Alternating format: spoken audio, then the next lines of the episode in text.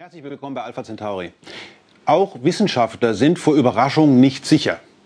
Vor allen Dingen dann, wenn jemand ganz besonders pedantisch sich etwas anschaut und ganz überrascht blickt und denkt, das kann doch nicht wahr sein. Das gibt's doch nicht. Die berühmten letzten Sätze von den Experten, ne, das ist doch technisch völlig unmöglich. Darum soll es heute gehen. Es geht um einen Vorgang, den man sich, bevor man ihn entdeckt hat, für völlig unmöglich hielt. Dass sowas in der Natur sich von alleine abspielt, nee. Also wenn man sich mal überlegt, was wir alles anstellen, um das technisch zu bewerkstelligen, also dass sowas in der Natur, nein, das war die Haltung. Bis in einem, an einem Tag im Jahre 1972 ein französischer Techniker feststellte, da stimmt irgendwas nicht. Jetzt werden Sie sich wieder wundern, wovon redet denn der?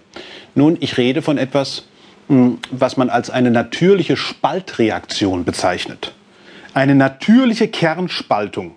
Also die Spaltung eines großen Atomkerns in Form einer, einem, eines kontrollierten Kraftwerks sozusagen, aber ohne jede Art von menschlichem Eingriff.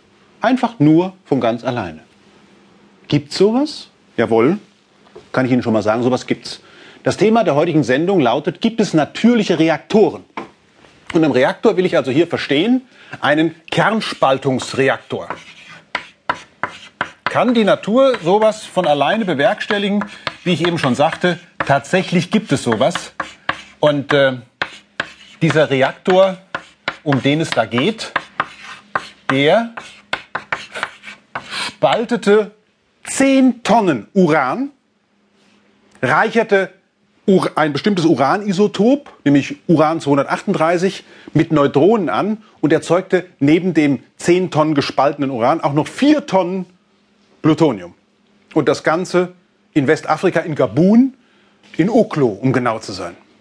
Also im Jahr 1972 untersuchte ein französischer Techniker ein Uranmineral, was aus dem äh, Bergwerk in Oklo kam, und stellte fest, statt der überall gemessenen, also in der Erdkruste, auf dem Mond, ähm, in Meteoriten gemessenen Urankonzentrationen eines bestimmten, also Konzentration eines bestimmten Uranisotops, nämlich von Uran 235. Das ist genau das Isotop, das man gerne benutzt in Atomkraftwerken, indem man nämlich Neutronen reinschickt, dann spaltet sich der Urankern und äh, produziert weitere Neutronen, die dann ihrerseits wieder weitere Urankerne spalten.